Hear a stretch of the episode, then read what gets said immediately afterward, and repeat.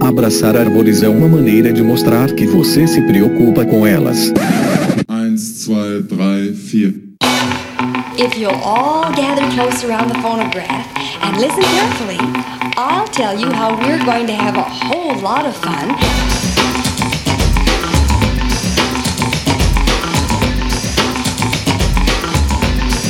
Howdy! Aqui é Fernando Lima e este é o Desabraçando Árvores, um bate-papo sem firula sobre ecologia, conservação, a vida, o universo e tudo mais. Eu estou aqui diretamente de Atibaia, São Paulo e venho lhes apresentar, senhoras e senhores, a Karina Molina, ela que é bióloga com bacharelado em ciências biológicas pela Universidade São Judas Tadeu e mestre no programa de pós-graduação em ciência animal da Universidade de Santa Cruz. Ela atuou no programa de monitoramento profissional da Fundação Parque Zoológico de São Paulo em Biologia de Animais Silvestres ex situ. Compõe a diretoria da Ciclops Soluções Ambientais e integra a equipe do Instituto de Pesquisa e Conservação de Tamanduás no Brasil desde 2013 e atualmente ela é coordenadora da base Piauí Delta e coordenadora de cursos atuando diretamente no programa de conservação do Tamanduaí e seus hábitats no Nordeste brasileiro no escopo do projeto Em Busca do Desconhecido o Tamanduaí no delta do Parnaíba e também no projeto Reflorestando Mares e no projeto Mirins do Delta. Galera, foi sensacional gravar com a Karina. A gente gravou lá na nona edição do curso de campo do Pantanal, que foi absolutamente maravilhoso. Já falei aqui algumas vezes e nós vamos continuar falando muito deste curso. E galera, a Karina é uma daquelas pessoas que é só coração. Ela é absolutamente sensacional. Foi muito legal conhecê-la pessoalmente e acompanhar e conhecer um pouquinho do trabalho deles. E eventualmente um dia eu quero ir lá conhecer o Delta do Parnaíba também. E a, enquanto isto não acontece, vamos aqui então conhecer um pouquinho da jornada da Karina. Fiquem ligados, fiquem ligados que está absolutamente sensacional.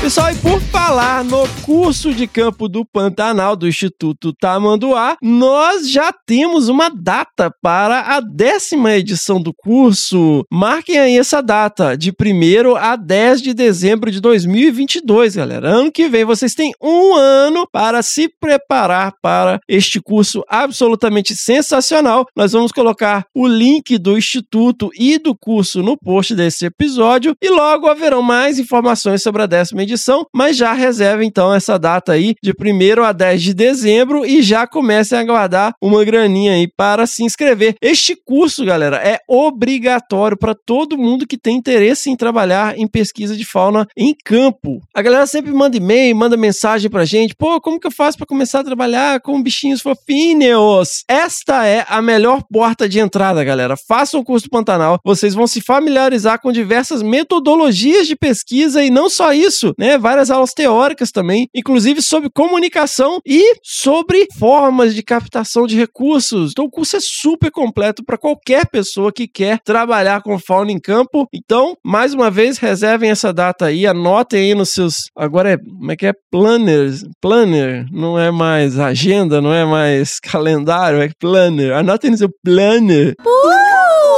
De 1 a 10 de dezembro de 2022 e já vai salvando uma graninha aí para se inscrever nesse curso maravilhoso. Seguimos!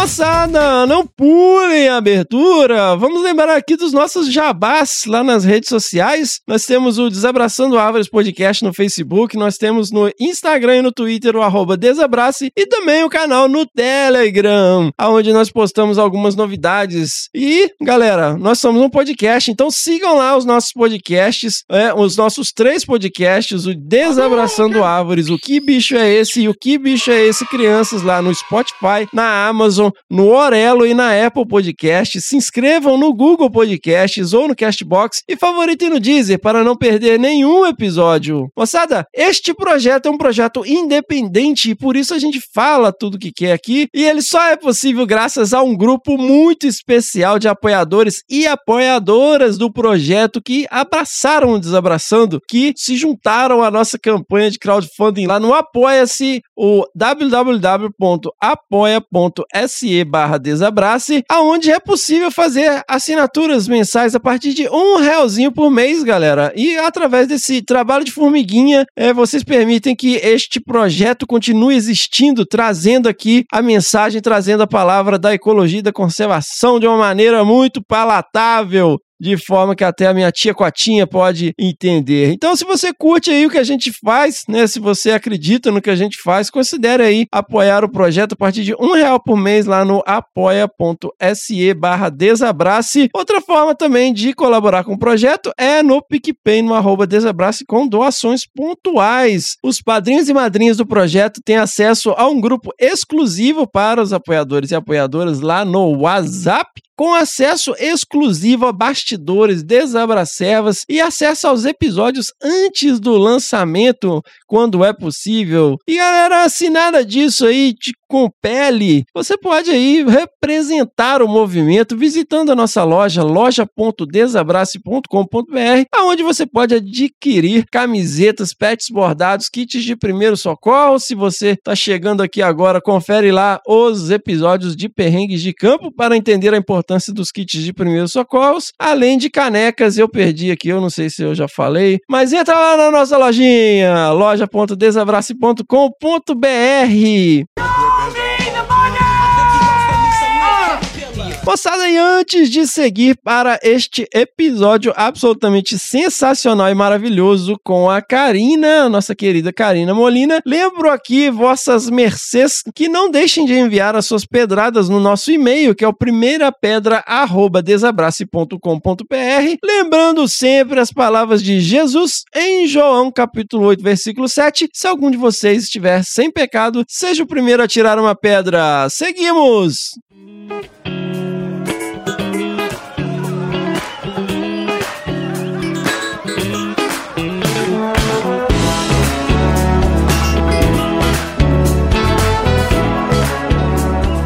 Karina Molina, seja muito bem-vinda aqui ao Desabraçando Árvores! Muito obrigada, querido. Muito obrigada pelo convite, Fernando. Tô muito feliz de estar aqui. Ah, eu que agradeço sempre aí, galera toda animada aí a compartilhar a história com a gente. A gente fica super feliz. Karina, você é paulista da Moca. Sou paulista da Moca, meu. Zona Leste de São Paulo, na verdade, né? Mas praticamente moquense. Olha aí. Meu, e isso te fez uma criança urbana, ou não? Eu fui uma criança urbana, mas eu fui aquela criança urbana que não tinha medo de bicho. É, mas também não tem muito. Que bicho que tinha. É, mas quando a gente tinha oportunidade, assim, de ir num zoológico, aquelas mini fazendinhas que tem na cidade, assim, eu sempre uh -huh. queria chegar perto dos bichos. Aham. Uh -huh. E, mas e aí você aproveitava esses pequenos momentos, assim, de parque, zoológico? Sim, sempre gostei. Minha mãe sempre me levava, né? Ela sempre estimulou essa parte de ar livre, ao invés de a gente ficar trancado. Aham. Mas você ia pra sítio? Não, pra falar a Não, verdade, não, mais interiorzão? praia. Praia mesmo. Praia? Eu sempre fui mais pra praia que pro sítio. Pra litoral norte? Onde? Litoral Norte. Olha Ali, aí. Ubatuba, Caraguá. Olha aí. lá, é, lá é tudo, né? Tipo, Restinga, Mangue, Floresta Montana, Floresta Montana. E Floresta... vai embora. Bom que continua assim até hoje. Pois é, lá, pô, é muito bacana aí, a muralha. Ô, Karina, e aí, né, você foi crescendo ali, São Paulo, urbanoide e tal. Como que você foi direcionando, assim, pensando em, em ir pra esse lado da biologia? Olha, se eu te falar que não foi de primeira, Ah, porque eu sempre fiquei em dúvida, eu sempre gostei muito de biológicas, mas nunca soube, na verdade, escolher o que, que eu ia fazer. Tanto que eu prestei para faculdade na USP, prestei educação física, fiz eh, vestibular para jornalismo, olha aí, e a minha última mãe falou: Você gosta tanto de coisas diferentes, por que você não presta biologia? você gosta de coisa diferente É. pra biologia. E aí eu falei: Não é verdade? Eu falei: Vamos fazer biologia para ver o que é. Mas você falou educação física, você praticava esporte, assim? Praticava, sempre pratiquei desde pequena. Ginástica, ginástica olímpica, fui até os 10 anos, quando eu cresci demais. É mesmo? E aí eu Caramba. parei. E aí fui pra natação pra crescer de vez. Aí eu fiquei e fui até os 21 na natação. Olha só. Mas você chegou na ginástica olímpica a fazer acrobacia mesmo? Fazia, a assim? gente fazia até É? apresentação. É mesmo? Você ainda dá uns movimentos, não? Não, mas eu tenho elasticidade até hoje. É mesmo? É. Mas você acha que veio dessa época? Sim. Olha só, que legal. e aí você prestou biologia, porque a sua mãe achou que você gostava de coisa diferente. Como que foi? Você fez aonde? Eu fiz na Universidade de São Judas Tadeu, na Moca. Na Moca.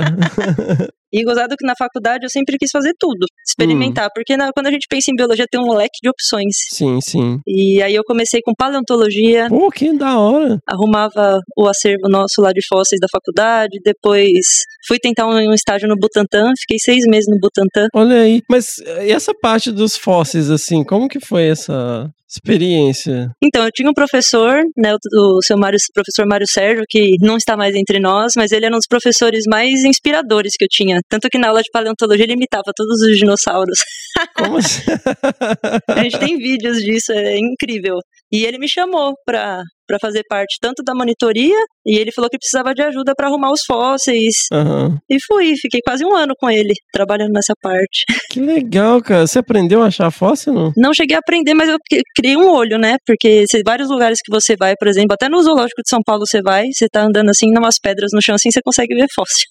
É mesmo. É. Uma vez na casa de uma amiga lá em Natal, eles tinham uma lajota, que eu não sei o que é aquilo, se era arenito, não era arenito, né? Mas tinha um fóssilzinho de um peixe. É, é muito legal. Qualquer pedrinha que você ficar observando assim, principalmente de folha, assim, você consegue ver bastante coisa. É, Eu acho fascinante, assim. Igual aqui mesmo, né? Onde a gente tá, eu tava ali vendo a curva do rio, e você vai vendo as camadas, né? Sim, É, as camadas sedimentares, assim, muito legal. Sim, a gente foi pra Serra da Capivara tem pouco tempo e é nítido, é impressionante essa sedimentação, assim, é uma coisa que você fica perguntando como aconteceu. Mas aí, por quê? Você, não animou de continuar? Você quis experimentar coisas diferentes? É, eu tive a oportunidade de ir pra trabalhar com animais, aí Uhum. não voltei mais pra área nenhuma. eu continuei a vida nos animais. Mas você foi pra Butantã Eu fui pro Butantan, mas eu fui trabalhar com citologia. de... Então, o projeto era. A, minha orientadora ela, ela injetava é, veneno de cascavel em ratos e camundongos fêmeas. Nossa. E ela queria ver qual era a ação do veneno para aborto. Porque tem um estudo falando, tinha, né, na época tinha um estudo falando que mulheres que estavam grávidas e eram picadas por cascavel, o veneno fazia abortar. Então ela queria comprovar isso cientificamente. Nossa. E foi comprovado? Cara, não sei, sabia que eu perdi o contato completamente com ela. Ai, vamos descobrir, galera. Vamos Vocês- descobrir, por Se favor. souberem aí de- do resultado dessa pesquisa aí, manda pra gente. Mas era muito interessante, mas eu não me via dentro do laboratório. Gozado, né? Mas qual que era a sua rotina? Então, a gente chegava, na verdade eu par- eu participava mais das montagens de lâmina, né? Então a gente tinha os órgãos é, reprodutores das fêmeas, de rato e camundongo, e a gente preparava lâminas pra gente ler na micro- microscopia eletrônica. E a gente via células, tudo, qual que era o efeito nas células e nos tecidos. Ah, entendi. Faz tempo isso, hein? Nossa, meu. Será que isso causaria polêmica hoje? Falar, ah, vocês estão causando aborto dos Exato, imagina. isso foi em 2006. Ah, nem tem tanto tempo assim, né? Não, um pouquinho de tempo. E isso que a Karine tá falando, galera, que a gente tá falando aqui, é muito importante durante a graduação você experimentar coisas diferentes, justamente pra isso, pra descobrir, além, né, de guiar pro que você gosta, descobrir as coisas que você não gosta, né? É, é um- é um processo é, muito bacana de descobrir o que você gosta, é ir eliminando o que você não gosta. Exatamente. E eu tive a oportunidade de fazer monitoria, na verdade, em disciplinas totalmente diferentes. Fiz em parasitologia, zoologia de invertebrado, então coisas que não me chamaram tanta atenção durante a graduação, mas que eu falei, vou tentar, vai que é o que eu gosto. É é assim que a gente se descobre, cara. E a graduação é o momento de fazer isso, né? Exatamente. Que assim, se deixar pra fazer isso depois, acontece, mas tipo, as oportunidades vão se restringindo, né? Mas e, e aí, depois disso, o que, que você foi fazer depois de fazer as lâminas dos ratinhos? Então, aí depois de seis meses eu saí do Butantan e fiquei nessa parte de monitoria, eu acompanhava meus professores em algumas atividades que eles faziam fora da faculdade, de parasito, até ajudei meu professor no doutorado dele Olha aí. e com parasito também. E fui tentando, na, na verdade, dentro da faculdade mesmo, até que eu consegui o voluntariado no Zoológico de São Paulo. Olha só. Mas genérico, assim, você foi voluntariado pra fazer tudo. Não, na verdade a vaga estava aberta para o setor de mamíferos. Uhum. Que é o E- único grupo que importa, né? Ironia. Esse comentário é uma ironia. e a vaga era para cuidar de filhotes, né? E eu lembro até hoje quando eu fui fazer minha entrevista com a Mara Marques, que era bióloga, ela era chefe do Aham. setor, minha mentora, Ela que me fez me apaixonar por tamanduás, ela é a culpada de tudo isso. e ela tava com um filhote de bandeira no colo. E ela olhou pra mim e ela falou: E você gosta de bicho? Nossa, alisando assim, igual É, o poderoso chefão. assim. Exatamente. e aí eu fiquei encantada com aquilo, porque hum, contato com animais diretamente, assim, principalmente silvestre, eu não tinha tido nenhum. Uhum. E eu olhei aquela criatura nariguda e falei, é isso. É engraçado esses amores, né? À primeira vista. É. E, e aí, depois você teve a oportunidade de trabalhar com os filhotinhos de, de tamanduá lá também? Eu fiquei durante um ano e meio voluntaria, voluntária da, da parte de filhotes do setor de mamíferos. E aí cuidei de tamanduá bandeira mirim e outras espécies, gato mourisco, Olha aí. primatas, ouriço. Então, tipo, foi algum, alguns bichos, assim, bem interessantes que eu ajudei no manejo, né, pessoal. E como que era a sua rotina, assim? Você chegava no zoológico de manhã, e aí? Então, quando tinha tamanduá, era praticamente o dia inteiro, né? Porque depende do filhote, a gente dá mamadeira a cada duas, três horas. Então, quando tinha tamanduá, a gente tinha que levar pro banho de sol. Primata também ocupa bastante tempo nosso. Então, dependia de quantos filhotes tinha. Tinha época que não tinha quase nada e eu acabava acompanhando o tratador, que eu gostava de ver como que eles cuidavam desses animais, ou, os, ou a parte de alimentação. Então, eu pegava o carrinho junto com o povo lá e ia distribuir alimentação pros bichos. Aham. E fui criando essa rotina. Na verdade, a gente criava a rotina um pouco, né? Quando você é voluntário, você acaba criando um pouco sua rotina, né? Aham. Mas quando tinha tamanduá, era praticamente as 8 horas que eu ficava no zoológico. que legal, cara. Então era tipo uma crechezinha, assim, Sim, de, de bichinho. exatamente. Você ficou lá quanto tempo? Eu fiquei voluntária um ano e meio, e aí depois eu passei no programa de aprimoramento profissional, que é o PAP.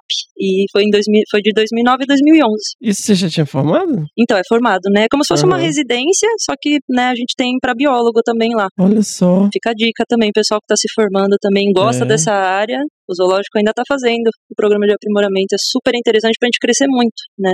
Você passa por milhões de situações diferentes em todos os grupos, não só mamíferos, né? Então tem répteis, anfíbios, aves. Tem até insetos e aracnídeos agora. Exatamente.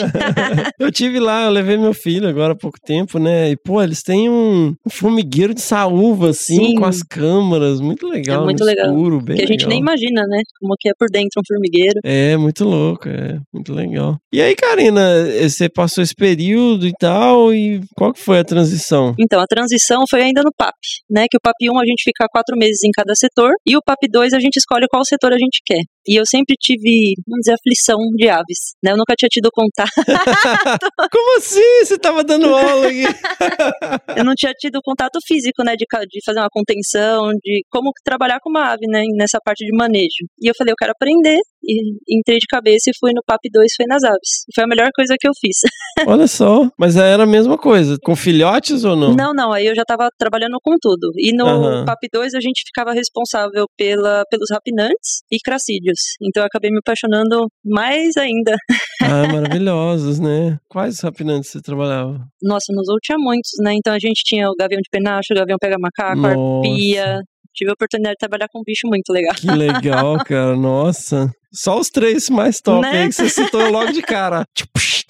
Ah, mas tinha, né? As corujinhas, tinha um monte de coisa, mas esses bichos eram especiais mesmo. E vocês alimentavam como a pia? Arpias são presas, só que são- tem que ser presa já abatida, né? Por Aham. código de ética, você não pode dar presa viva, né? Mas eram presas tipo coelho, galinha, galo, né? Grande. Aham. A gente fez experiências até com galos acima de 5 quilos, então era um negócio bem legal. Existe uma lenda, eu não sei se é verdade, assim, que no recinto da arpia, ela puxou um gambá pela grade, assim. Não só gambá. É mesmo? Não, tem É bu- verdade? É verdade, tem gambá, bugio. A gente chegava no dia, no dia de manhã, né, no recinto, pra, a gente sempre faz essa avaliação quando a gente chega, né, pra ver se os bichos estão bem. E você vê uma- uns restinhos ali de uns bichos. É mesmo, É. cara. Ela puxava pela grade, Puxa. assim, bicho. Caramba, cara, é muito forte. hein? A, a mão dela é tamanho da minha, né? Minha mão é grande, né? Vocês não estão Uhum. vendo, mas minha mão é grande e a, e a pata dela é enorme. Então ela tem uma força. Nossa, maravilhoso o bicho. Mas e aí, você, aí você ficou fascinado pelas aves Fiquei. também. E aí foi quando eu saí do zoo em 2011, já trabalhando com consultoria ambiental com aves. Uhum. Então a gente fazia inventário e monitoramento. Mas você saiu direto ou você já fazia umas consultorias? Então, a gente conseguiu fechar o primeiro trabalho, fui eu e uma amiga minha, que também trabalhava com répteis e anfíbios, aí a gente foi trabalhar juntas na consultoria. Uhum. E a gente já saiu do zoológico, na verdade, com um trabalho certo. E daí do zoológico a gente já começou a fazer os campos de consultoria lá em Iguape, Mata Atlântica. Mas aí você fazia o quê? Então, a gente fazia inventário e monitoramento de avifauna. Eu, né, Uhum. fazia inventário e monitoramento. E a gente tinha que percorrer trilhas, né? Então, fazia transecto, ponto de escuta. Nessa época, eu ainda não fazia rede de neblina. Fui Uhum. fazendo com o tempo. Mas foi uma experiência muito doida, né? Porque, geralmente, quando você trabalha com ave e fauna, você sempre vai acompanhar um ornitólogo. Aham. E eu fui sozinha. Sozinhazinha? Você não tinha nem assistente, assim? Não, era cada um com seu grupo, né? Geralmente, Uhum. quando vai trabalhar com avifauna a campo, você vai sozinho, né? Eu comecei assim. Que não é bom, né, criança? Não. Ir pro mato sozinho. E aí você, ficou mais focada na ave e fauna nas consultorias. Até 2013. Até, dois, não, 2000, é, até 2013, praticamente. Aí 2000, mas na verdade eu continuei fazendo trabalho de consultoria até 2016, com menos frequência. Mas foram dois anos bem intensos, assim, que eu praticamente não parava em casa. E sempre lá em São- morando em São Paulo. Morando em São Paulo, mas eu fazia consultoria mais pro interior ali perto de Ribeirão, consegui ir Aham. pra Minas, Espírito Santo, fui pra alguns estados, assim, fazer consultoria também. Como que você foi fazendo essa mudança para mamíferos? De novo, De novo, né? De você novo. vai, volta, vai, volta. como eu estava dentro do zoológico trabalhando com filhote de tamanduá, principalmente, já conhecia o trabalho do, naquela época, Projeto Tamanduá. A Flávia foi dar uma palestra lá em 2009. Aham. Só que eu era muito tímida. Toda uma Mara me empurrava, vai falar com ela, vai falar com ela. Eu falei, "Ah", e não fui. Perdi a oportunidade de falar com ela em 2009. E eu conheci o Alexandre, né, em 2011. Uhum. E nessa época ele trabalhava com onça no Pantanal aqui de Miranda, né, no Com o Fernando, né? isso, Fernando Azevedo. E a gente começou a namorar. Né? Tanto que rolou até umas brincadeiras falando que eu queria namorar com ele só porque ele trabalhava com a Flávia. Olha aí. Mas não foi, vou deixar claro agora. Não foi, foi porque o Alexandre é maravilhoso, tá, gente? E eu nem sabia, na verdade, quando a gente se conheceu, como ele trabalhava com onça, eu não fiz a ligação, né, com o instituto. E aí ele foi me contar depois, quando eu vim a primeira vez pra cá. E aí ele falou: Ah, eu vou lá encontrar com a Flávia. Eu falei: Que Flávia? Flávia Miranda. Eu falei: Nossa, eu falei: Não me liguei que era ela. Olha só. E aí, em 2013, na verdade, em 2011, ela foi para São Paulo dar um curso. E aí, eu fui nesse curso, conversei com ela, tudo, a gente se conheceu. E em 2013, eu entrei de cabeça no Instituto Tamanduá. Olha só. Mas então você já conhecia um pouquinho do Pantanal? Já. Já, né? Frequento aqui desde 2010. Aham. Mas nunca vi onça. Minha tristeza. Já passei uns perrengues com onça, mas nunca a vi mesmo. Olha só. Mas então, aí você veio primeiro pra fazer estágio aqui? Então, na verdade, não foi aqui. Ah. Em 2013, eu comecei a ajudar a organizar o curso de capacitação do Pantanal. Olha aí, este curso que nós estamos Esse- aqui. Estamos aqui. Na verdade, esse curso eu queria participar como aluna, né? Que teve ele a primeira vez em 2011 e eu fiquei enchendo o saco do, da Alexandre, do Alexandre e da Flávia que, que era pra colocar biólogo no meio e eu vim no primeiro já dar aula. Ah, a primeira, a primeira edição tinha já é, biólogo? Era Não, era só pra VET. Só pra VET. E aí na segunda edição, eu, ao invés de vir como aluna, eu já vim como uma das palestrantes. Olha só. Você deu aula de quê? A minha de avifauna, né? De Olha aí. metodologia com trabalho de avifauna. Que legal. Muito boa aula, por sinal, né? Ah, toque, estou lisonjeada. Nossa, galera. A gente ainda vai falar muito do curso aqui. Você veio com essa missão do curso, né? E o que veio depois? Então, aí eu comecei a fazer um pouco de tudo, né? Principalmente na parte de comunicação. Tô até hoje, na verdade, desde 2013 eu também tô nessa parte de redes sociais do Instituto. Uhum. E nos projetos, né? Então, tipo, se ajudar a fazer algum projeto, escrever projeto pra gente captar recursos, foi aprendendo, na verdade, né? E na época também a gente trabalhava com a loja do Instituto, né? Que era a Fumilier. E eu ajudava bastante nessa parte da gente criar produto. Como chamava? É, Fumilier, que é tamanduá em francês. Nossa! Chique demais. Que fino! Sensacional! e eu ajudava bastante nessa parte de criação de produto também para arrecadar é, grana pra gente fazer os nossos projetos. Aham. Ia para eventos, né, vender e mostrar um pouco do projeto, me fazer a palestra. Então foram pequenas coisas até que eu consegui me encaixar em um projeto. Olha só, que legal. E aí, que projeto foi esse? Foi o Em Busca do Desconhecido. Nossa, você você escolhe uns nomes bacanas, né? Muita inspiração. E foi quando a gente foi pro Delta do Parnaíba. em alguns momentos a gente falou dessa história, né, do encontro do Tamanduaí lá, mas como a ideia é que os episódios sejam independentes, ou não, vocês podem ir lá ouvir episódios sobre o Tamanduaí, mas é, como que surgiu essa história? Então, em 2009, a Flávia escreveu uma reportagem para revista Terra da Gente. Já não tem mais ela impressa, né? A gente só tem os programas de televisão. E ela falou sobre o tamanduaí, que era o menor tamanduá do mundo. E um cara que estava em São Paulo, que era do Delta, ele comprou a revista e entrou em contato com ela por e-mail, falando: olha, a senhora, a senhora falou que a distribuição do cíclopes ia até ali Maranhão, São Luís, né? Ele falou, mas esse bicho tem na minha terra. Ela falou, não sei se realmente tem, porque não tem nem dado histórico, né? Ela falou, se você puder mandar alguma imagem pra gente, né, pra gente confirmar, e era. E ele mandou. Ele mandou. E é o Pedro Holandês que trabalha com a gente até hoje. Olha só. Né? Então ele vai para ele é o nosso auxiliar de campo, ele tem os nossos olhos pra encontrar o tamanduaí, né? Ele que ensinou a gente como que a gente encontra esse bicho em vida livre. É que o tamanduaí é um negocinho de 300 Não, gramas, junta tá, suas duas gente? mãos assim, ó, é o tamanho de um tamanduaí. Faz uma conchinha É uma, uma bolinha de pelo. É. Achar, não é fácil não. e no meio de cajueira ainda com as, as folhas todas laranjinhas. Você tava na, na- nas primeiras vezes que foram lá procurar o bicho? Então, em 2009 não ainda. Né? A Flávia, assim que viu a foto, em uma semana depois ela já pingou lá no Delta, capturou alguns animais. E aí em 2015 a gente foi, em janeiro de 2015 a gente fez a primeira expedição. E aí foi eu, ela e o Alexandre, a gente encontrou quatro animais em dois dias. E a gente viu realmente a necessidade da gente estudar esse bicho lá. Quatro em dois dias? Não é fácil, mas acontece. Olha só. Fala um pouquinho dessa preparação para uma grande expedição dessa, Karine. É, a gente primeiro a gente precisa ver a parte de logística, né, que é uma das coisas mais difíceis do Delta. Né, a gente anda em ilhas, né, então a gente tem que preparar barco, dependendo da ilha que a gente vai, ou a gente vai a pé, ou a gente vai de quadriciclo, né, então, por exemplo, a ilha de Canárias a gente não consegue fazer um campo assim a pé, é muito extensa, né, então a gente prepara quadriciclo, e o que a gente vai fazer, né, qual que é o nosso objetivo? Nesse caso a gente queria capturar, né, os tamanduaís, ver qual que era a melhor área pra gente trabalhar afinco, e então a gente vê toda essa parte de é, material de campo que a gente vai usar, né? Então, assim, é uma longa jornada até a gente chegar à expedição.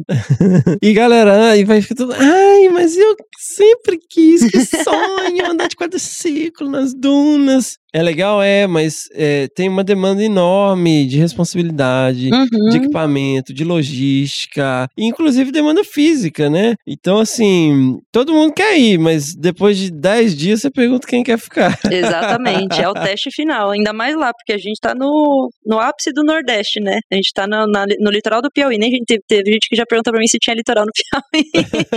Mas é um lugar que faz 42 graus, tranquilamente. A gente tá numa duna, então é aquele negócio que rebate sol, é um calor assim absurdo. Então é um teste mesmo, pra quem gosta de trabalhar no campo. 42 graus tá aqui, né? Onde a gente tá gravando, cara. É. E a gente tem que tomar cuidado quando a gente monta uma expedição, porque envolve grana, né? Sim, então sim. a gente precisa ir com os objetivos muito claros e afinco naquilo que você quer fazer, porque a gente pode perder grana e tempo, né? A gente não fazer direito a alguma ação que a gente precisa. Então tem que ser muito, tudo muito bem organizado. tudo que você vê numa imagem de uma expedição, desde um tubinho de coletar amostra biológica, uma seringa, aquilo ali é comprado. Sim, né? exatamente. E tem vezes que a gente escuta, né, histórias de outros pesquisadores de esquecer o material, né? Então você anda, anda, anda, esqueceu um negocinho, e aí? Era aquilo era essencial, né? Então Aham, aham. essa parte de preparação é bem importante mesmo. É a hora que a gente vê que a gente tá mais é, organizado, né, entre a equipe, assim. É muito legal, muito legal mesmo. E, e, e é notório, assim, vendo aqui as atividades, é muito notório, assim, essa sinergia e essa organização, é muito legal. Karina, e aí você já foi direto pra lá? Não, 2015 a gente fez essa expedição e aí a gente conseguiu o primeiro financiamento, né, do pro projeto. E no final, isso foi no final de 2015, né, esse financiamento. E aí em, 20, o- em 28 de fevereiro a gente colocou as malas no carro e subimos de carro de São Paulo pro Piauí. Caramba, cara, com a cara e a coragem pra começar uma nova coragem. iniciativa. Sim, e acho que a vontade de sair de São Paulo também era muito grande. Não aguentava mais a cidade. Aham. E fomos trabalhar com conservação de fauna. Olha aí. E como que foi essa primeira semana lá, assim, essa arrumação e tal? Vocês já tinham amigos, não tinham amigos, já conheciam alguém? Na verdade, assim, acho que até os primeiros três meses, assim, foi bem, compli bem complicado, não. Assim, a, gente- a adaptação à cidade foi tranquila, que é uma cidade muito gostosa de morar, mas é, realmente essa parte pessoal, assim, pegou um pouco, né, porque a gente não, não fazia amizades, né. Então a gente conhecia o Pedro, e ele já morava em outro município, então, assim, pra gente começar a fazer demorou um pouquinho, mas aí a gente sempre acha um bando de louco, né, no meio do caminho. Você é biólogo, eu também, nossa, e aí começa a Aham. roda de biólogos. Mas a adaptação à cidade, assim, foi super tranquila. A primeira casa que a gente morou era a base do instituto, né? Então a gente dividia. Então a gente tinha a nossa parte da casa e, a, e uma parte da base do instituto. E a gente recebia, né? Visitantes, falava, né? Fazia um pouco de educação ambiental e fazia o campo em conjunto. Mas aí como que começa, assim, ah, beleza, eu vou fazer agora um iniciativas de educação educação ambiental. Como que foi Sim. esse processo de construção, assim, de pensar nisso, de abordar as pessoas na cidade, né, os atores locais para começar isso? Então, é, quando a gente falou de divulgar o Tamanduaí, né, com educação ambiental, a gente sempre teve um pé atrás. Porque ele é muito fofinho, né? A carinha dele. E aí, quando a gente chegou lá, a gente, né, primeiro a gente tem uma conversa com as comunidades, então com os moradores locais, as comunidades tradicionais, perguntando se eles conhecem o bicho. Né, então a gente acaba levando algumas fotos, mostrando, e eles já tinham visto, mas eles sempre ligavam isso a filhote de tamanduá mirim ou preguiça. Né, então assim, aí começou o tamanduazinho do mangue, né, mudou o nome, Ah, é? Mudou o nome? é, Virou ele Tamanduazinho do Mangue? Aquele tamanduazinho do mangue, e a gente foi conquistando, na verdade, a confiança, né? Que, chega dois paulistas no meio do delta numa comunidade tradicional e é um passo, é um passo de cada vez, né? Um trabalho de formiguinha, porque você tem que conquistar a confiança para trabalhar junto, né? Isso foi uma coisa que a gente tem muito orgulho, né? Do que a gente fez até hoje, porque a gente chega na comunidade hoje, eles só os tamanduás chegaram, e a comunidade trabalha com a gente. Então, assim, demorou, mas hoje a gente pode falar que a gente está bem abraçado pelas comunidades, pelos moradores. E na cidade é outro negócio, né? A gente trabalhava mais com criança, né? Então mostrar o bicho, mostrar vídeo do comportamento, apresentar o bicho. Muita gente não, nem fazia ideia que esse bicho existia lá. E não só Tamanduaí, né? A gente aproveitava todo o Xenartes, mostrar a, né, o porquê da gente conservar a bi- a biodiversidade brasileira. Então, assim, é uma coisa que a gente vai encantando os olhinhos, assim. É gostoso você ver as crianças com os olhos brilhando. Mas é um trabalho que demora um tempinho, né? Até a gente preparar, ver qual é a linguagem que a gente vai usar, porque não é só a idade, né? Eu acho que o lugar também influencia bastante. A gente tem que é, traduzir de uma forma diferente para cada lugar que a gente vai. E é desafiador, assim, até comentei isso com o Alexandre também. É, que às vezes você chega numa comunidade local, numa comunidade mais tradicional, talvez por falta de experiência, pesquisadores, organizações, institutos, chegam e prometem mundos e fundos Exatamente. Num, num projeto de mestrado num- ou num projeto pontual de um ano, e depois acaba o projeto, você vai embora e Uhum, valeu. exatamente. E a galera fica meio, né, vai ficando escaldada, né, com essas coisas, chega. E é uma coisa que só o tempo, né, vai Uhum. mostrar se você é diferente ou não, né. E uma coisa que a gente vê que é muito importante também é o contato de sempre, né? Então, até na pandemia, quando a gente não pôde ir para a ilha, que é uma reserva extrativista, né? Então a gente foi a gente não podia entrar na ilha, né, para visitar. A gente mantinha o contato, a gente fez um grupo de WhatsApp e mantinha esse contato com os, com os comunitários. Então, assim, a gente não perdeu o contato. A gente tem, pelo menos uma vez por mês, a gente tá na ilha, né, mostrando as caras, mostrando o que a gente tá fazendo, levando eles pro campo com a gente. Então, assim, tem que dar continuidade, né? A gente não pode ficar meses sem aparecer, Aham. mas é bem legal. A gente fica bem feliz. E, e o bicho em si, assim, qual que é a dinâmica da, da- do trabalho de vocês? Então, a gente tem umas áreas chaves, né, que a gente trabalha com bicho, que a gente pegou o jeito, né, até a gente pegar o jeitão do bicho da gente, o que, é que a gente faz? A gente chega na- no campo e a gente precisa fazer busca ativa, né, então a gente fica percorrendo, não tem trilhas, né, a gente fica percorrendo embaixo de cajueiro, do- da vegetação, principalmente de restinga e manguezal, manguezal é um pouco mais difícil, né, mas a gente percorre essas áreas e sempre olhando pra cima, tentando achar uma bolinha de pelo de 300 gramas, né, e que ele fica geralmente na restinga um pouco mais baixo no dossel da restinga, mas é 3, 4 metros de altura no máximo. E só que aí quando a gente vai pro mangue, a gente tá falando de um mangue muito alto, né? A gente tá, que a gente fala que mangue setentrional. Mas vocês vão de barco ou vão andando? Não, a gente vai a pé. No mangue? É. Ai, mangue. como é que é? Andar por cima das raízes, escorregando, caindo na lama. Mas é bem trabalhoso. Quando a gente vai pro mangue mesmo trabalhar com esses bichos dentro das outras ilhas, né? A gente trabalha mais na ilha grande, a gente consegue trabalhar mais na área de restinga. Mas quando a gente vai para as outras ilhas menores, assim, do delta, aí é passando por cima de raiz. Descreva um dia de campo, hein? Descreva. Acordamos. Acordamos cinco e poucos, assim, cinco e meia, quando começa a clarear, que a gente aproveita um pouco do horário que tá mais fresco do dia, né? Então, quando dá meio-dia, esses 42 graus, que a gente não, não aguenta, né? Que a, a umidade é muito baixa, a gente perde muita água. Então, dá umas cinco e meia, a gente toma um cafezinho, né? E parte para baixo dos cajueiros e começa as buscas ativas. Então, a gente sempre tem que ficar de olho, na verdade, no- nesse jeitão dele, como que ele usa o habitat, né? Então ele prefere uns lugares mais fechados. E quando a gente encontra esse animal, a gente precisa subir na árvore para capturar, né? Se for na restinga é um pouquinho mais fácil. E a gente faz, né, o procedimento de anestesia, a gente marca esse bicho, vê onde ele tá, né? Uma coisa que o que a gente está começando a coletar também agora é como que ele usa, né, o habitat, e a gente solta, e a gente tenta voltar no final do dia para acompanhar esse bicho na parte de comportamento, né, ele acorda umas cinco e pouquinho, assim, da tarde, e faz todo um, um ritual que ele tem. Não, não, não, não, não. Não, voltei, voltei, vamos. Storytelling, vamos trabalhar isso aí. Vamos. Vamos lá, vocês saíram aí vocês, né, vão procurando o tipão do bichinho, aí beleza. Aí vocês acharam. Achamos. Achou, tá mandou aí. E aí? E aí a gente vai, na verdade, montar a estratégia de como vai capturar. Se ele tá em cima do cajueiro é uma delícia, que é mais fácil de subir. Ah, que tem os galhos mais grossos, mas se ele tá numas árvores mais difíceis, assim, a gente tem que montar uma estratégia. E quem geralmente tem mais experiência de subir assim, aí que vai pegar o bicho. e vocês pegam na mão, vai lá e pega É, ele. A gente tem é umas uns jeitões assim de capturar. A gente já tentou com luva de raspa, então a gente prefere trabalhar assim. E quem sobe já leva um saquinho, né, um saquinho de Uhum. algodão, coloca ele dentro e a gente a gente anestesia ele no chão, né, quando ele já tá seguro no chão. Aí beleza, foi lá, pegou o bicho, e aí? E aí a gente eh, leva pro chão, a gente anestesia. E aí, a, a verdade é o que a gente mais. Que a gente tem mais de importância é a gente estar coletando biometria e material de saúde, né? Pra ver o que, que esse animal pode ter. Uhum. E a gente não coleta ectoparasita, né? Interessante da população lá do Delta que eles não têm nada. Não tem nada. Não, carrapato, pulga, nada. Eles são limpinhos. Olha aí. Além de fofinha, limpinha. É, e a gente acha que é por conta de um banho que ele dá, né? Quando ele acorda. Dá umas 5 horas da tarde, Ah, é? ele começa a se coçar inteiro. Que nem preguiça, assim, bem jeitinho de preguiça, mas ele fica um tempão se coçando aí que ele vai sair pra, pra forragear e se alimentar. Olha só. Aí o bicho recuperou e tal. E ele dá essa coçada aí Dá. Vai embora. E vocês? Então, na verdade, a gente fica até ele se recuperar 100%, né? E geralmente quando a gente anestesia, ele volta a dormir. Depois de umas horas, assim, que ele vai acordar. Mas ele fica paradinho no mesmo lugar. E aí a gente vai, volta pra almoçar, ou então esperar o horário mesmo dele acordar, no final da tarde. Aí a gente volta e tenta acompanhar o comportamento dele. Isso é um dia típico de captura, né? É. E um dia típico sem captura. Sem captura é só suando. É só andar. andar, andar, andar, que é bem complicado, na verdade, porque assim, que a gente fala andar embaixo de cajueiro não é um negócio tão simples, né? Se agacha, levanta, pula galho, pula raiz.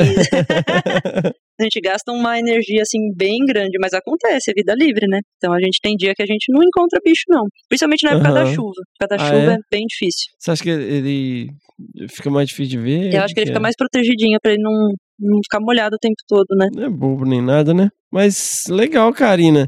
E, e assim, quais são os desafios, Karina? E aí pensando na Karina, assim, né? Essa questão, né, de vir inicialmente pro Pantanal e agora chegar numa, numa região nova e tal. E também o fato de ser mulher, né? Com um ritmo de trabalho super intenso e, e de campo, que às vezes é muito associado a uma coisa mais física. E a gente sabe que, na verdade, é, né, a gente teve até palestra com a Neiva Guedes hoje, assim, as mulheres, elas são muito mais resilientes no, no long term. Cara, eu tô muito babaca, eu, eu fico procurando palavra em português. eu fico procurando palavra em português falar as coisas que eu penso em inglês no, no longo prazo. Então, é, eu sempre acabo saindo muito da zona de conforto, né? Acho que é o tempo todo. No começo eu ficava mais ansiosa, assim, né? De fazer tudo certinho. Na verdade, eu fico até hoje, né? Não é. Mas é desafiador, assim, eu não deixo passar. Eu crio forças, vejo quem tá ao meu redor. Né? Então, por exemplo, a Neiva, a gente sabe a história de vida dela, a própria Flavinha, são mulheres que nos inspiram e estão atrás de mim, assim, falando, vai que você Aham. consegue Aham. né, desde que eu vim pro Pantanal, né, o primeiro curso foi a primeira zona de conforto que eu pulei, porque a primeira da aula. e vim pro Pantanal, você fazer prática, tem toda uma responsabilidade. A gente sair de São Paulo, ir pro Delta, se perguntar, será que é isso mesmo? Será que vai dar certo? Aham, aham. E, na verdade, olhar essa história, assim, e, e ver que tá dando certo, assim, me dá uma satisfação gigantesca, principalmente por ser mulher também, né? A gente, infelizmente, ainda no Nordeste ainda tem um pouco, né? Já cheguei a, né, a gente foi numa, num terreno uma vez, a gente foi andar a cavalo, e o dono do cavalo perguntou pra mim se eu sabia andar porque eu era mulher. Li- assim, literalmente, dessa maneira? Literal, ele fez essa pergunta, você sabe andar a cavalo? Porque você é mulher, né? É mesmo? É, né? Assim, eu não sou ex- expert no cavalo, mas eu sei subir no cavalo e andar, né? E, e mesmo assim, na- nas ilhas, assim, eles se impressionam da gente estar no campo, da gente sair toda suja de mangue. Aham. E a gente tá ali, cara. A gente faz tudo que os homens fazem e se bobear um pouquinho mais. É, e por que não fariam, né? Uhum. Assim, é muito louco essa, essa visão e que bom que essas percepções estão sendo alteradas por mulheres incríveis, né? que- como vocês. Mas você falou dessa questão, né? De chegar no curso e tal e, e, e ter uma dificuldade. E aí eu tava pensando lá atrás, como que foi essa... Porque a, Mara ficou te empurrando, né? Como Foi. que foi a primeira conversa com a Flávia? Então, aí já foi que eu já tava com a Lê, né? Aí foi um pouquinho mais fácil, que aí foi durante esse curso que ela foi dar em São Paulo e eu fiquei nervosa. Não fala que eu não fiquei nervosa, né? Ela vai me xingar eu escutando, mas Mas eu fiquei nervosa, né? Porque assim, é, uma, é, uma, é um exemplo que a gente leva, né? Então eu já gostava do bicho, eu sabia que ela era especialista no bicho, né? Uma das mulheres que mais trabalha, na verdade, que trouxe né, a conservação pro Brasil. Sim. E ter ela ali perto, assim, e ver ela no dia a dia, né? Uma pessoa comum, a gente né, coloca, acha que ela vai ser diferente. Não, é uma pessoa comum. E foi um. Hoje é minha amiga, né? Além de, de trabalhar junto, a Flávia hoje é minha amiga e eu levo ela como exemplo. Mas e aí, você bateu de levinho na porta? Como é que foi? assim? Então, quando a gente se conheceu, eu já comecei a falar, né, do, desse curso do Pantanal. Eu falei, então, não vai ter segunda edição? Não vai ter segunda edição, que eu quero ir, né? Acabou passando que não teve no ano seguinte, né? E no, e no, no ano, em 2013, a gente foi conversando sobre isso, né? Então, ela já tinha chamado a- eu e o Vini, né, para fazer parte do instituto. A gente tinha conversado se a gente queria, né? A gente entrou como voluntário também. E a gente veio pro curso juntos. Então, a gente começou os primeiros passos do instituto nessa fase. Hoje você organiza o curso, né? Hoje eu sou coordenadora do curso. Aham. Organizo desde 2014 já. E, e como que é essa? Porque é muito detalhe, né, Karina? São. Assim, e- e- como que é essa questão de você organizar isso tudo, cara? Ah, pra você ter uma ideia, né? A gente tá finalizando 2021 o curso, né? A gente tá no penúltimo dia. Eu já tô organizando de 2022. já a cabeça borbulhando de ideias, né? Porque a gente escolhe um tema e a partir desse tema que o curso vai ser moldado. Então, quem que a gente vai chamar de palestrante, as nossas próprias aulas, como é que vai ser e divulgação, Hum. né? Então, já começa de já. Então, aí é ao, ao longo do, do resto do ano e ano que vem aí você já começa né, a preparar isso. E isso foi um aprendizado? Como é que você. Nossa senhora, aprendi a ser muito mais organizada. Acho que eu sou até chata de tão organizada. Porque a gente, a cada, na verdade, cada aula do curso demanda muita parte de logística, né? Acho que é a parte pior, né? Então, vai sair com cavalo, vai sair com carro, quantos alunos são, quantos carros demanda, barco e assim por diante. Então, né, a separação das nossas aulas para todos os alunos ficarem inteirados e conseguirem fazer parte. Então, a gente tem que pensar nos mínimos detalhes de tudo, né? E até mesmo dentro da pousada, porque a gente está dentro de uma pousada, então a gente tem que pensar como que vai ser o, o andar do curso dentro de um lugar que tem turista, né? Então tem grupos de turistas que recebem durante o curso, então acaba se misturando com a gente. Hum. É, é muita coisa, a gente tem que pensar mesmo. e o futuro e o presente, Karina? Quais são os seus desafios atuais? Então, aí eu saí de outra zona de conforto que a gente começou a fazer a parte de restauração e reflorestamento de áreas, áreas litorâneas, né? Então, mangue, restinga. Por mais que o Delta do Parnaíba hoje ele é uma das áreas litorâneas mais bem preservadas, está começando, né? Algumas coisinhas, então tive que estudar essa parte. Agora fui para a parte de botânica um pouco, né? Porque a área que o Tamanduaí usa, Tamanduaí, Tamanduá-Mirim, tive que sair da casinha mais uma vez para trabalhar com essa parte, estudar muito. E esses são, na verdade, tá- já está sendo presente e para ser o, futuro também. É que, na verdade, vocês estão abrindo caminho, né? Porque não deve ter muita coisa sobre reflorestamento nessas áreas, né? É, no Brasil a gente trabalha, é, as outras instituições trabalham mais com restauração do que reflorestamento mesmo, né? Então a gente está pensando qual é a melhor tática que a gente pode usar no Delta. Então, na verdade, tem passos a serem seguidos, né? O que está causando, qual vai ser a melhor metodologia, será que a gente dá para testar as duas? Será que a gente consegue fazer re- reflorestamento e restauração juntas? Então a gente está tentando moldar qual que vai ser o plano, né, para a gente conseguir dar esse próximo passo. Qual, qual que é- seria a diferença aí, explicando pra minha tia? Então, a restauração, ela é natural. Então, por exemplo, se a ameaça principal for, por exemplo, o gado que fica pisoteando o mangue, então a gente cerca essa área e deixa essa área se restaurar naturalmente. O reflorestamento não, aí a gente já faz o replantio de mudas das árvores que estão ali, que são nativas, e deixa elas se desenvolverem. E, e por que que vocês viram essa necessidade, Karina, assim, como uma das prioridades de ação agora? Além de ser uma área que a gente está andando faz muito tempo, e a gente está vendo que essas áreas de mangue seco, principalmente, que é o que chama mais atenção, elas têm crescido ao longo dos anos. Quando a gente percebeu isso, a gente foi no Google Earth, foi dar uma olhada no mapa, que agora a gente tem aquele negócio de linha do tempo, né? Então a gente consegue comparar as áreas desde 85 até 2021. E a gente viu que realmente essas áreas estão crescendo e a gente quis saber por quê. Só que antes da gente entrar realmente com a ação em si, a gente foi perguntar para as comunidades, né? O que estava acontecendo de diferente para eles. E começou a mexer no bolso, porque teve pescador que falou pra gente: ah, eu pescava cinco peixes nessa região num dia. Hoje eu pesco dois, um, nem tem. Então, assim, essa, essa parte de perda de mangue ali no delta tá mexendo um pouco com a reserva extrativista, né? Porque eles dependem disso para sobreviver. Na verdade, unir o útil ao agradável, que é a gente fazer conservação e também trabalhar com essa parte de extrativismo, que é o que o pessoal faz lá no delta, só que com muita sustenta é, responsabilidade, né? E aí é lá a sua rotina, assim, a gente falou da sua rotina de campo e tal. Como que é a sua rotina é, nessa dinâmica, assim, de pensar em restauração, ter que entender esse universo, né? Que Uhum. voltar pensar em botânica e tal, Sim. mais educação ambiental, mais, e mais o, o, o bicho. Como que você organiza, assim, o seu tempo nessas dinâmicas? Pergunta difícil. E organizar curso, né? E organizar curso ainda. Cara, vai da demanda do dia, assim, mas eu tento me organizar é, de manhã, por exemplo, eu gosto mais de estudar de manhã, né? Então ver essa parte, comparar com outros projetos que aconteceram no mundo inteiro, né? Porque isso acontece no mundo inteiro, principalmente na região asiática, né? Então a gente tem bastante coisa que já deu certo e ver o que eu posso aplicar. Na verdade, quando a gente vai para dentro das comunidades, a gente senta mesmo com os comunitários, né? Principalmente líderes de comunidade. A gente está trabalhando hoje com a menor comunidade que a gente tem na Ilha de Canárias, que é a comunidade do Passarinho. E é fácil de conversar com as pessoas porque você vê que ele- eles querem fazer, né? Essa necessidade. Então, assim, essa troca de informações que a gente tem numa roda de conversa é, é muito im- importante, assim, pra gente faz parte do dia a dia também. Então, mesmo se a gente não consegue ir pra ilha, a gente se comunica via WhatsApp, né? Pergunta como é que tá, o que que tá acontecendo. E o ICMBio também, né? Então, eh, eles organizam com a gente essas reuniões, esses bate-papos e é basicamente isso. Então dá moca, né? Com, vendo os bichos na fazendinha, no zoológico e tal. Você tá na linha de frente de um projeto de conservação que tá crescendo e se estruturando cada vez mais, né, com uma espécie. num ponto-chave, né? Para uma espécie pouco conhecida. né? Exatamente. E ainda tem que trabalhar, e não pode esquecer que a gente ainda tem que trabalhar com o tamanduaí também, né? Então, tem essa parte de campo do mangue, tem a parte de campo da espécie, Uhum. da, do contato com as comunidades, né? Que faz parte da educação ambiental. É um dia a dia bem puxado. Mas é o que a gente ama fazer.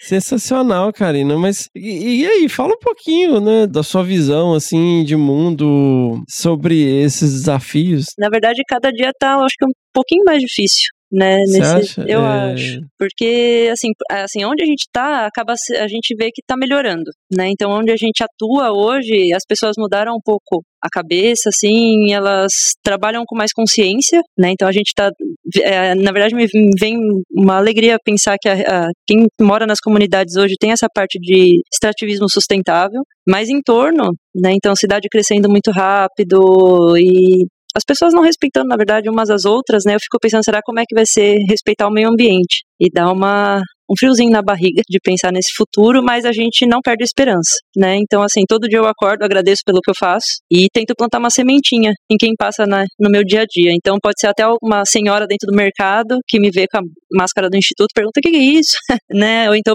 dentro da. Quando a gente posta uma, uma, uma foto na nossa rede social pessoal e pergunta, vê como é que é o nosso trabalho, se interessa, entra em contato, né? Os próprios comunitários mandando mensagem. Então, assim, tem a hora do positivo e do negativo, né? E a gente tem que viver com isso, mas sem perder a esperança. E pra galera que tá começando, assim, a gente né, passou esses dias todos interagindo aí com diferentes perfis aqui no curso, um curso super diferenciado. Pra essa galera que tá começando, assim, eh, o que, que você diria? Primeiro, eu seguir seus sonhos. Porque, por mais difícil que pareça, não é fácil o que a gente faz. Na minha história, na verdade, não foi fácil. E a gente desiste muito fácil hoje em dia. Eu tô vendo que né, o pessoal mais novo, assim, vê que tá sendo muito difícil e tudo e desiste. Não desistam, né? Se você tem um sonho, se você quer trabalhar com animais, se você quer trabalhar com tamanduá, é, você tem que fazer bem feito, procurar, na verdade, suas redes de contato, que muita gente acha que a gente não responde, né? Os pesquisadores são inacessíveis. Não, a gente é bem acessível.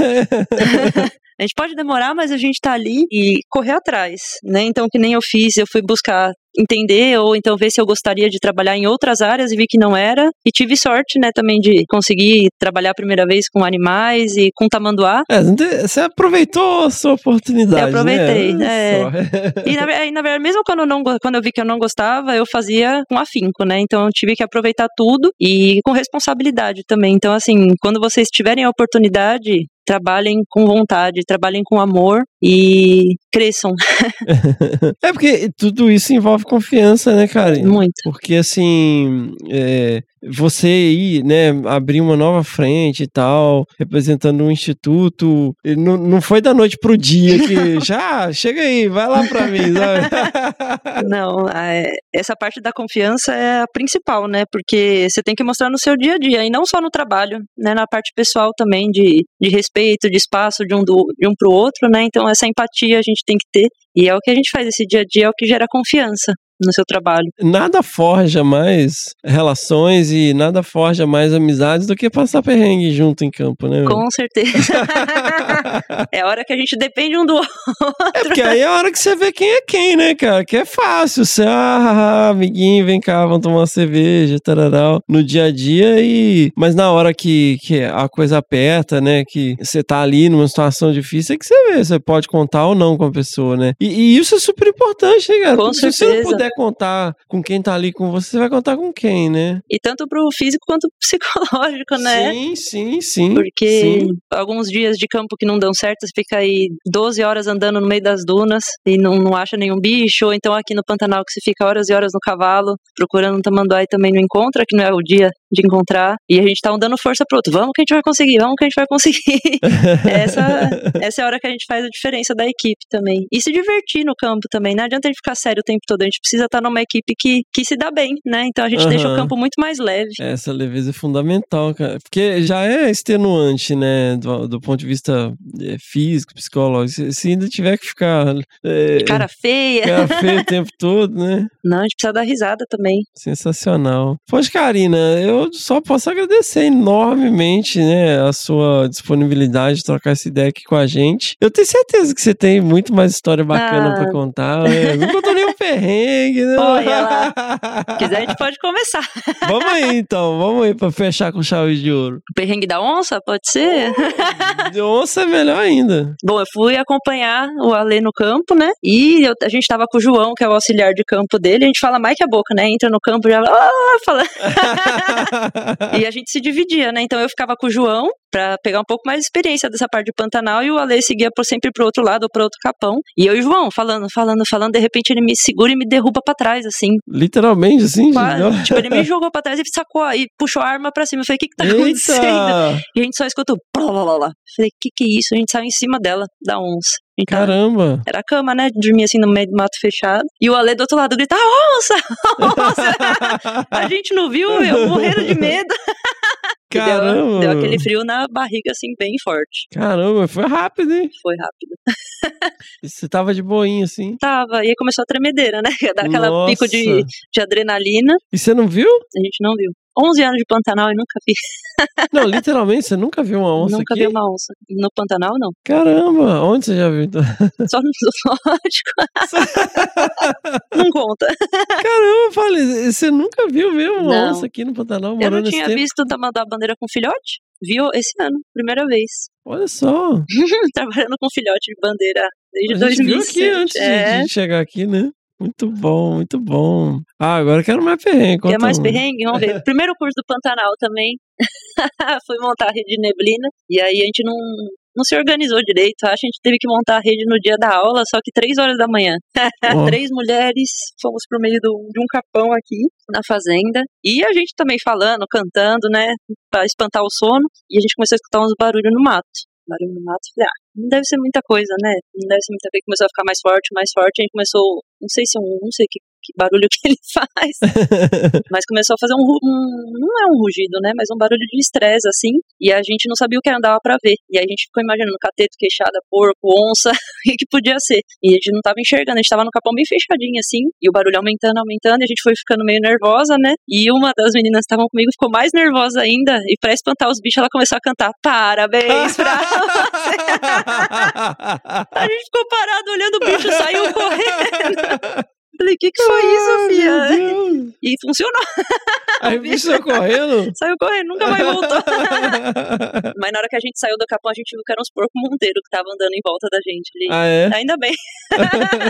muito bom, meu, muito bom. Ai, ai. Ah, e, e a, essa a aula que você dá de ornito, como que você montou ela? Porque eu achei interessante, porque você, além de ter toda a questão da captura da rede de neblina, depois você deu um monte de guia e um monte de foto. Né, pro pessoal identificar, assim, é escalar, dando dicas de como identificar, assim, eu, eu não- nunca tinha pensado ou visto alguém fazer dessa maneira, assim, que eu achei interessante, porque, na verdade, a gente tem o guia, assim, mas tem uns macetes, né, de apontar, ó, a cabeça, a barra da asa, tararau. Na verdade, eu senti isso no primeiro curso, né? Porque a maioria das pessoas que vêm fazer o curso, ela, a, maioria, a grande maioria nunca trabalhou com, com aves em vida livre. E o grande ponto das, das aves é a gente identificar direito.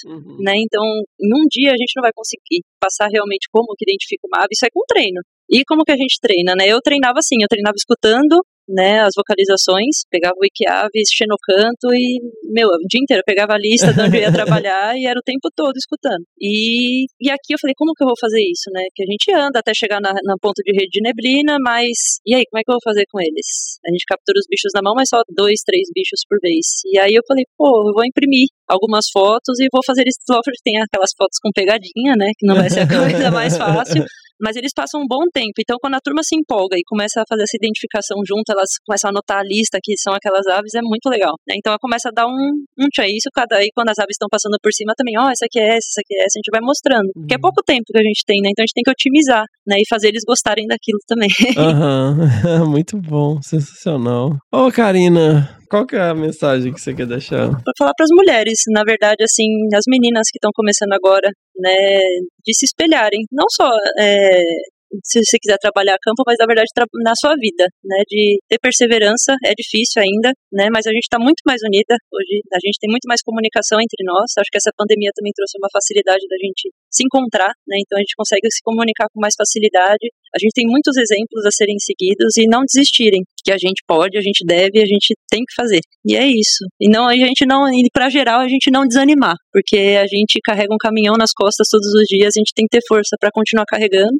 e a gente se dá as mãos, né? Porque a gente tem que ter dar uma força pro outro. Né? Então, assim, esses, essas fases que a gente está passando agora bem ruins, principalmente para conservação, meio ambiente, a gente tem que olhar um pro outro, dar a mão e a gente ser forte e seguir em frente. Muito bom, é isso aí, galera. Fiquem ligados, fiquem ligadas, que realmente, esse período que nós estamos passando é só mais um período, né?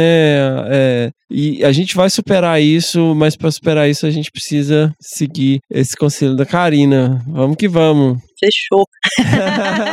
Obrigadão, Karina. Muitíssimo obrigado pela Ah. generosidade de estar aqui com a gente. Eu que agradeço demais, estou muito feliz de estar aqui, uma honra. É um monte de rir quando vocês falam, ah, uma honra. ah, mas é verdade. Muito bom, seguimos!